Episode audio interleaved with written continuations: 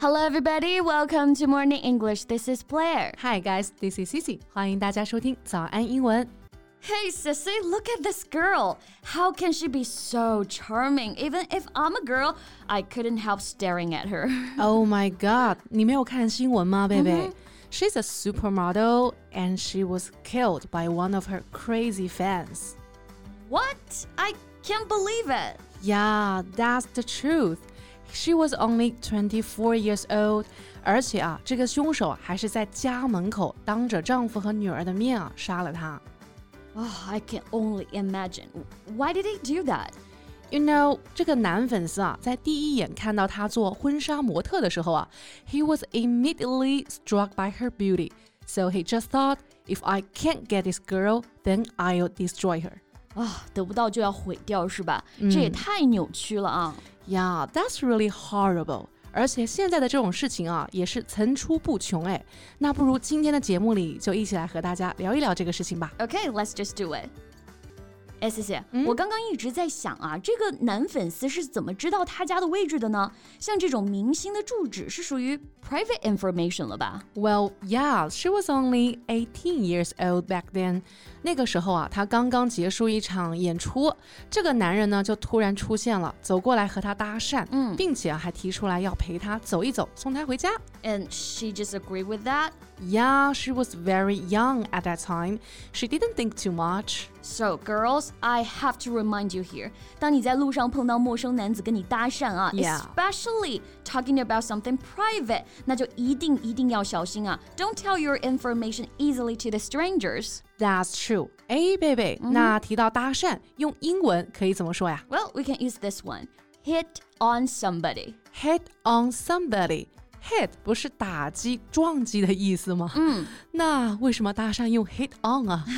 确实啊，你刚刚说的打击、撞击呢，用的都是 hit，它最基本的含义。我们经常会在一些动作片的电影当中听到 "We're under fire, we're hit"，就表示我们遭到袭击了，我们被击中了。是这样啊，那 hit on 表达的意思就不一样了吗？对，那 hit on 呢是一个固定搭配，it means trying to get someone to like you by flirting with them，通过和某人搭讪，让对方喜欢上自己。我们可以想象一下，一个人想要对你射出丘比特的爱情之箭，想要击中你的心，诶，这第一步不就得通过各种方式先和你搭讪吗？哇，咱就是说啊，画面感一下就有了。嗯，那下次如果我在路上啊遇到小哥哥向我回眸一笑，我就可以反客为主，问一句：Are you trying to hit on me？ Sure, you can try that，但是一定要注意安全啊！你这有点太社牛了。 Well, I'm just kidding. I won't do that. I'm a lady. 我还是很矜持的啦。 Okay, so I want to know the result. Did the police catch him finally? Actually, he gave himself up to the policeman. 啊哈，竟然自己自首了，是不是？是的，大概他也觉得逃不过法律的制裁吧。哎，那刚刚提到自首啊，你用的是 give up 这个表达对吧？Exactly, give up 这个短语啊，我们很熟悉，对吧？嗯，本身呢就是放弃的这个意思。那用在这个语境当中啊，就表示放弃抵抗、放弃逃跑，也就是自首这个意思。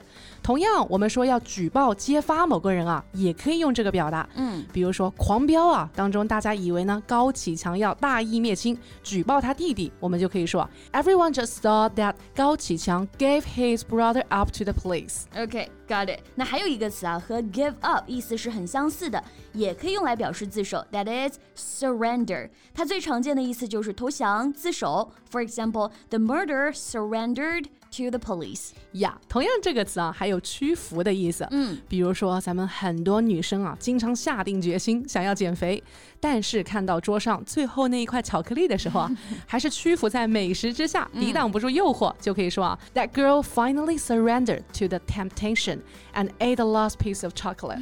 That girl sounds like you。 OK，那回到这个话题啊，嗯，这个男粉丝最终选择了自首，是不是因为他也觉得自己是冲动了，所以内心觉得很愧疚才会去自首呢？ No，可能大部分人啊，包括是我，也会这么想。嗯 But this was not the case. He didn't feel guilty and had no regrets at all. 最终呢，他是被判刑了十五年。可是啊， 出狱之后呢，他又持刀袭击过另外一个人。Oh my god, that's the scariest part. Yeah, I guess he's a monster. 看到这里的时候啊，我都感觉毛骨悚然了。嗯，哎，贝贝，当我们要去表达自己很害怕、很毛骨悚然，How do we say that in English? Well, we can say scared to death. Death 我们都知道啊，表示死亡这个意思。嗯那么形容词加上 to death 就表示这种感觉达到了极点啊。比如说看恐怖电影的时候，你和朋友说：“天哪，我要吓死了！”就可以说：“Oh my god, I was scared to death。哇，那类似的表达还有很多啊。嗯比如说早上起晚了，没吃早餐，我要饿死了，就可以说 I'm starving to death。或者说周末一个人在家，又没有别的事情干，无聊死了，就可以说啊 I'm bored to death。Exactly。那其实还有一个非常形象的表达、w e can say make one's blood run cold。从字面意思理解呢，让某人的血液都变冷了。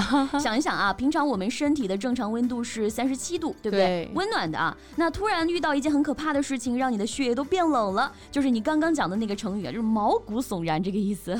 OK，make、one's blood run cold，非常形象啊。嗯，那我还想起一个很类似的，make one's blood boil。嗯 boil，b o i l 是沸腾的意思。